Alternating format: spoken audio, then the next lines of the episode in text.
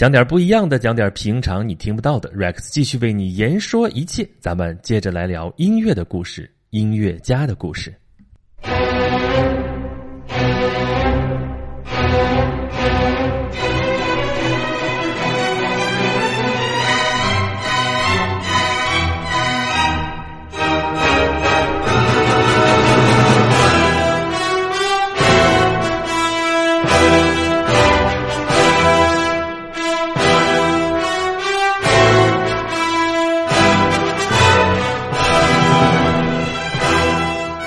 上期节目咱们提到了捷克爱乐乐团来华演出的事情啊，就在本月，也就是五月十九号，在北京保利剧院有捷克爱乐乐团的专场演出。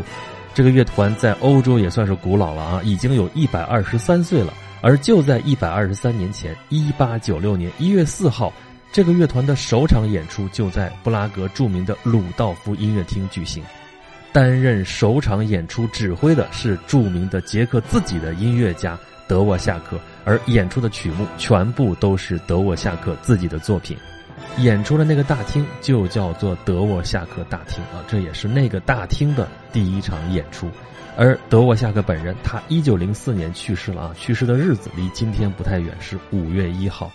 如果你现在有机会去布拉格的话，你能够看到德沃夏克的雕像，现在还在鲁道夫音乐厅外面的杨帕拉广场上，正对着鲁道夫音乐厅的大门。我们现在遥想当年啊，德沃夏克大厅里边的首场演出，演出的是首演的捷克爱乐乐团，演出的曲目全部都是德沃夏克的作品，而担纲指挥的是德沃夏克本人。想想啊，真的是让人神往。从那个时候开始，鲁道夫音乐厅就成了捷克爱乐乐团的驻地。布拉格或者说捷克是一个交响乐的氛围非常浓厚的地方啊，而捷克的顶级交响乐在什么地方？就在这个地方。那场演出之前，德沃夏克刚刚从美国回来不久，声望正是如日中天的时候。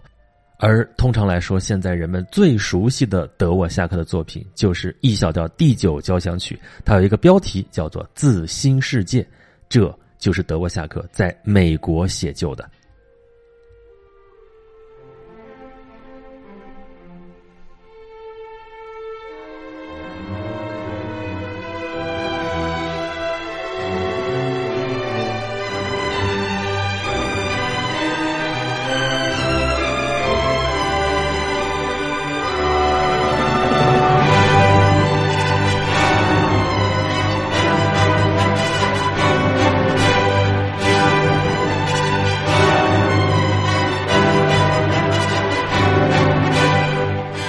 八九二年，德沃夏克应邀到美国的纽约国家音乐学院任职，年薪是一万五千美元。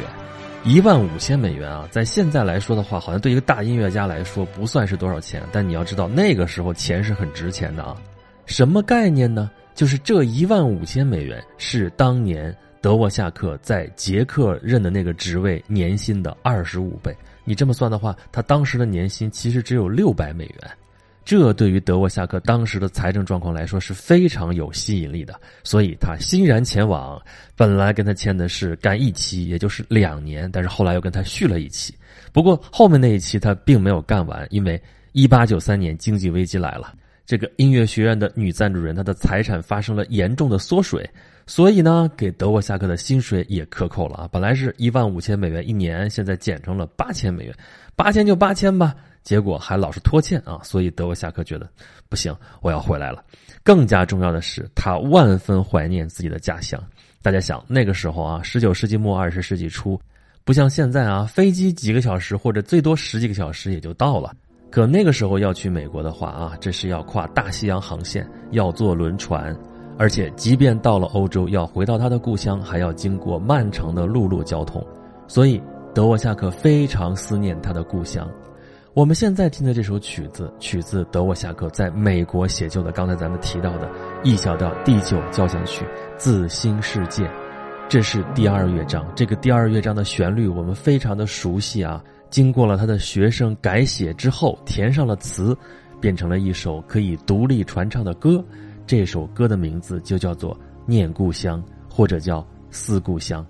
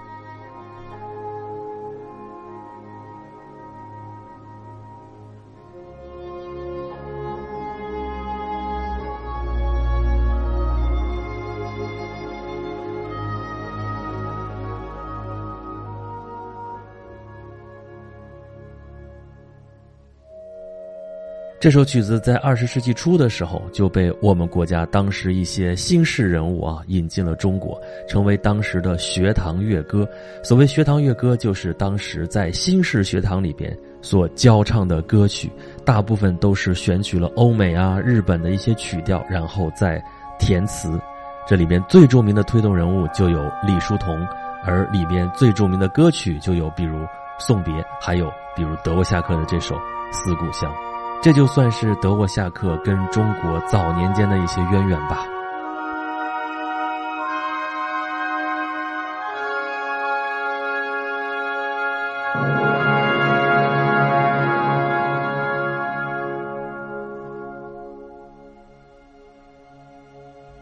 德沃夏克的 E 小调第九交响曲啊，咱们一开头那个音乐是他的第四乐章啊，刚才这个《思故乡》是他的第二乐章。这个现在已经作为美国交响乐的根基存在了啊！你现在说到美国交响乐，你绕不开它，而且这个曲子里边确实吸收了很多美国黑人音乐和本土音乐的成分。但是，按照德沃夏克自己的说法，这毕竟还是他本民族的音乐。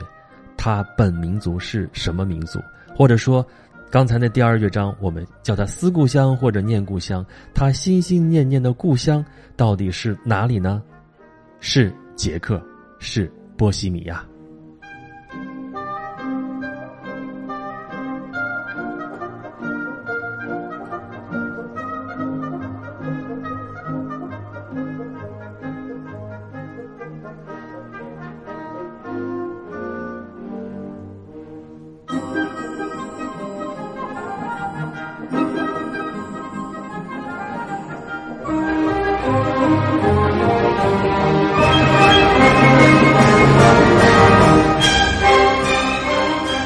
波西米亚，这是一个神奇的名词。波西米亚风，这是一个很难界定的风格。我不是时尚专家，咱们这也不是时尚节目啊，咱们就少说两句为妙。但是我知道，现在时尚界所说的波西米亚，基本上跟波西米亚那个地方没啥关系哈。如果说有点联系的话，大概最一开始说到波西米亚风的时候，是指的在波西米亚生活的吉普赛人啊，他们的一些风格。而吉普赛人呢？是欧洲的一个流浪民族啊，他们驾着大篷车到处巡游，没有自己的家园，但可能就是这种实际上是到处流浪，但看上去很放荡不羁的这样的一种风格，吸引了小资白领或者说一众时尚达人的视线，是不是这样呢？我也不完全确定啊，但除此之外，真的就没啥关系了。而波西米亚人，主要指的是斯拉夫系的捷克人。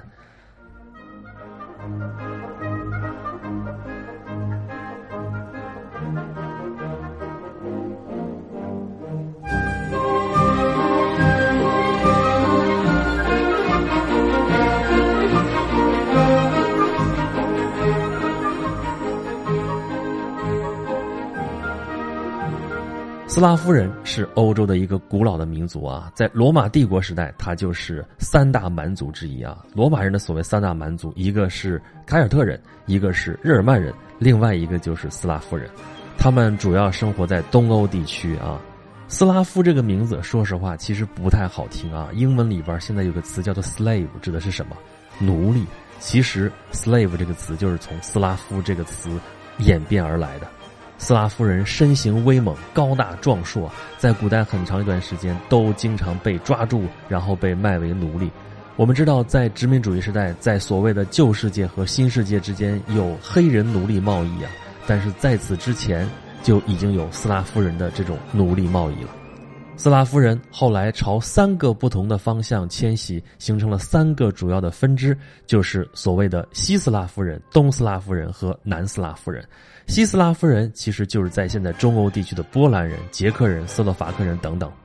东斯拉夫人就是俄罗斯人、白俄罗斯人、乌克兰人等等；而南斯拉夫人这个名称作为国家曾经出现过啊，就是在东南欧巴尔干半岛生活的塞尔维亚人、黑山人、克罗地亚人、斯洛文尼亚人、马其顿人、波斯尼亚人和保加利亚人。所以我们知道了，以上这些民族通通都属于斯拉夫族系，这其中有一支是捷克人，或者叫波西米亚人。但是在德沃夏克的时代，这个时候的捷克并不是一个独立的国家，或者说它已经不是独立国家很久了。早在一六二零年的时候，波西米亚就被哈布斯堡王朝合并了。哈布斯堡家族是欧洲一个历史悠久的统治家族，曾经统治过欧洲的很多地方。这里说的哈布斯堡王朝就是大本营在奥地利维也纳的哈布斯堡王朝，而在德沃夏克生活的时代，就是我们之前在电影里边看到的西西公主的奥地利帝国，后来是奥匈帝国的时代。咱们刚才说到了鲁道夫音乐厅。这个音乐厅的名字鲁道夫，这个人是谁呢？他就是茜茜公主的儿子，奥匈帝国的皇储鲁道夫王子。这座音乐厅以鲁道夫的名字来命名，在一八八五年落成的时候，鲁道夫王储亲自来参加了他的落成典礼。我们在罗密施奈德主演的茜茜公主系列电影当中看到的是国王或者说皇帝跟公主之间的浪漫童话故事。那作为童话般的爱情故事的结晶，就是鲁道夫王子。他是茜茜公主和弗兰茨约瑟夫一世皇帝的唯一的儿子，但就是这个儿子，最后选择了跟他的情妇殉情自杀，由此陷入了极大的悲痛当中的茜茜公主，在几年之后遇刺身亡，只留下了老迈的弗兰茨约瑟夫一世皇帝，一直活到了第一次世界大战。如果鲁道夫王子不死的话，那么帝国将拥有一位完美的继承人，那么后来还会不会有萨拉热窝事件？历史的走向会不会发生改变？这些都是未知之数了。但是这些都是奥地利的故事，给捷克留下的只有鲁道夫音乐厅这个名字。在十九世纪后半期，资本主义在蓬勃发展，民族解放运动也在风起云涌。如果你翻到那个时候的欧洲地图看的话，会发现当时欧洲没有几个国家。当时处在帝国时代，那么几个大的帝国把欧洲都给瓜分完了，但是在这些帝国当中，有各种各样的民族，最典型的就是奥匈帝国治下有那么多那么复杂的民族成分，斯拉夫人在里边占了很大一部分，而斯拉夫族系当中的各个民族都产生了自我觉醒的意识，有了这样的意识，就会表现出来，除了政治的、社会的，还有文化的、艺术的。那么具体到音乐上面呢，交响乐的发展在经历了古典时代和浪漫主义时代之后，迎来了民族乐派的发展，在捷克就产生了捷克音乐三杰，就是斯梅塔纳、德沃夏克和亚纳切克。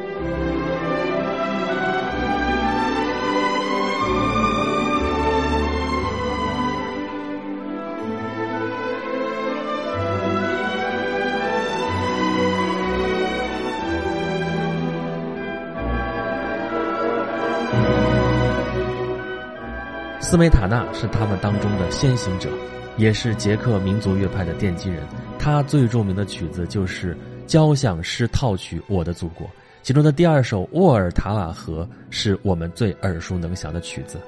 沃尔塔瓦河是流经捷克的最长的河流，得算是他们的母亲河。斯梅塔纳就是在他的作品当中歌颂祖国的山山水水，歌颂祖国的人民，歌颂民间的日常生活，歌颂。捷克古代的历史还有美丽的神话，而德沃夏克跟斯美塔纳一样，都是用音乐来赞颂自己的祖国和自己的人民，增强人民对未来美好生活的信念。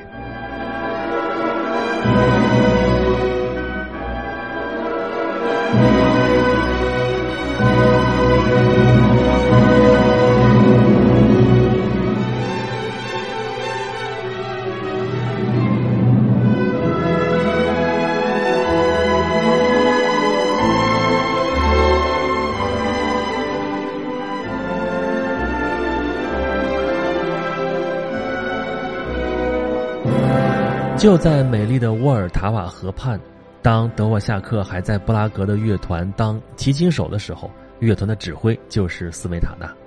德沃夏克一边演奏一边创作，那个时候的生活还是比较辛苦的。曾经一度，他在乐团里边的薪水一个月只有七点五美元。从这个数字，你再结合咱们前边说过的，他在布拉格后来的年薪是六百美元，到美国一下子能拿到一万五千美元的时候，大概就对当时的购买力有一个概念了吧。无论如何，七点五美元的月薪入不敷出，所以当时的德沃夏克就要兼职去做钢琴老师。他的学生有一对姐妹，他爱上了他的学生。他爱上的是姐姐，但是姐姐另有婚约在身，嫁给了别人。但是后来妹妹嫁给了他，他们在一起生了九个孩子，其中成活了六个。这么多的子女在当时其实是一件很正常的事情。德沃夏克本人就出生在这样的一个家庭。安东宁·德沃夏克，一八四一年九月八日，他出生在捷克的一个小镇。他的父亲是一个屠夫，同时还开着一个小旅店。他的父母一共生了十四个子女，成活了八个，而安东宁是其中的老大。也就是说，安东宁·德沃夏克他本来是屠夫的长子。如果按照正常的人生轨迹，他本来是要学习屠宰技术来继承父亲的屠宰店的。但是，父亲的另外一个身份却对安东宁·德沃夏克可能更加重要。业余音乐家，流传下来的故事当中，有的说安东宁·德沃夏克的父母非得让他去学屠宰，要不是后来他的老师安东·里曼的坚持的话，世界上就会少了一个音乐家，多了一个屠夫。但是传言其实并不可靠，至少目前的证据并不能支持这样的结论。实际上，他的父亲反而是他的音乐启蒙老师。他十几岁的时候就被送到舅舅家去学德语，而他的德语老师就是安东·里曼老师。老师还教了他必要的乐理知识，并且鼓励他去上了音乐学院，这才开始了他的音乐家生涯。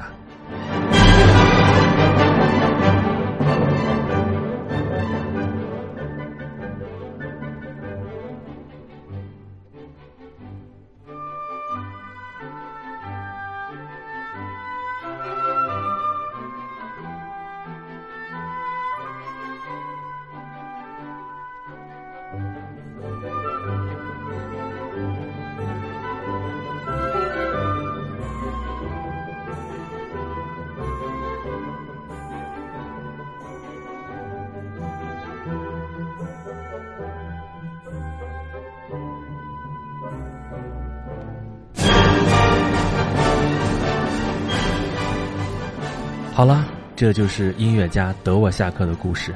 他的经历不像某些音乐家那样的富有传奇性，但是从屠夫的长子到大音乐家，这样的经历还是足够引起我们的兴趣。而更重要的是，他的作品当中透露出来的捷克的民族色彩，还有满满的爱与希望。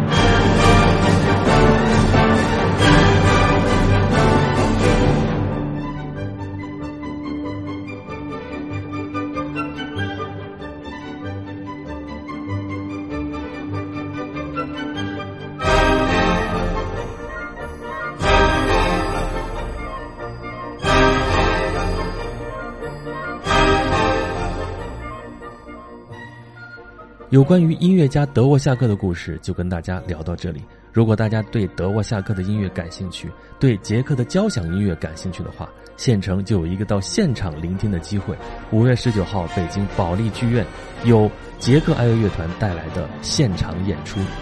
有需要的朋友自己到保利剧院订阅号上面去买票啊，我可就不管了。那么，捷克的音乐传统和底蕴非常的深厚，甚至可以和音乐之都维也纳分庭抗礼。不仅仅是对于杰克的音乐家，这是一块福地；对于其他的音乐家来说，这也是一个带来幸运的地方。我们下一期的演讲录继续讲音乐家的故事，会讲到谁的故事呢？敬请期待。节目的最后，照样提醒大家：如果想听到更多演讲录各个专题的节目的话，欢迎大家关注演讲录公众号。咱们下期再见。